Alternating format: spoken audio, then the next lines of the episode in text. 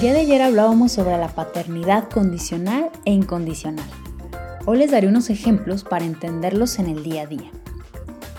Hay métodos, técnicas que pretenden enseñar a los niños para que vayan solos a la cama o que comiencen a dejar el pañal.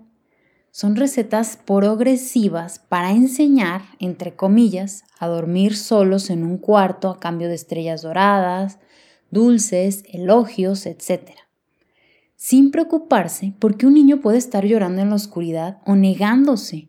No importa si es terror, soledad, aburrimiento, hambre, o que no ha alcanzado su desarrollo neuronal para lograrlo, en el caso del control de esfínteres, o que estamos diseñados originalmente para dormir en compañía por supervivencia de la especie y nuestro bienestar físico y emocional.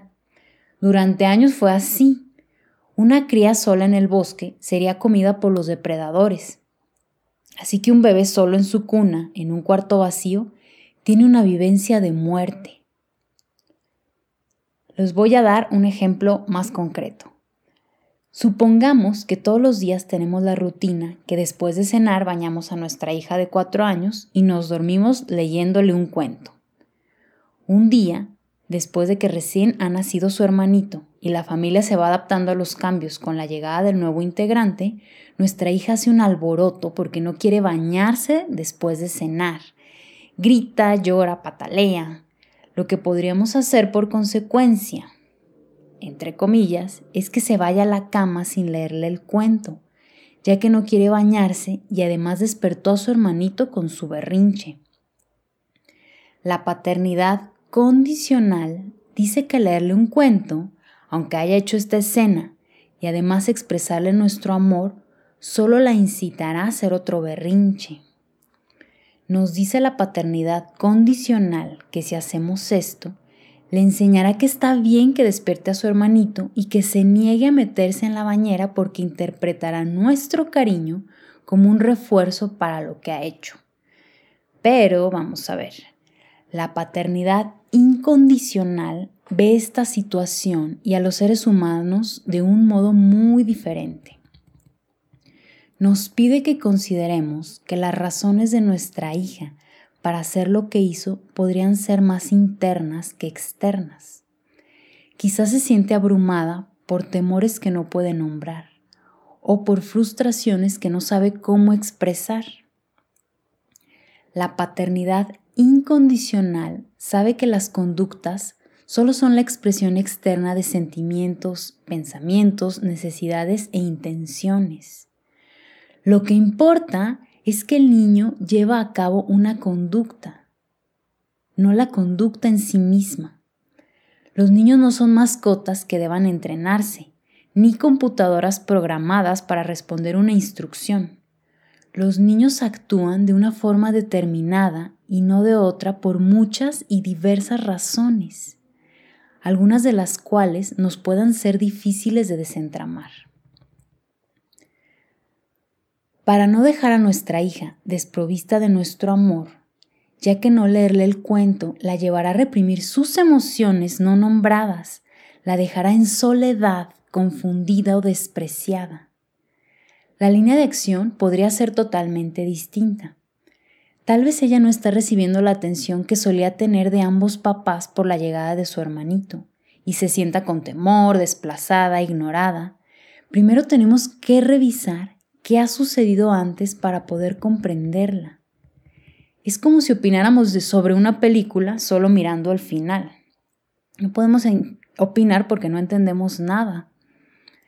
La idea es comprender y atender las razones por las que pudiera estar actuando así.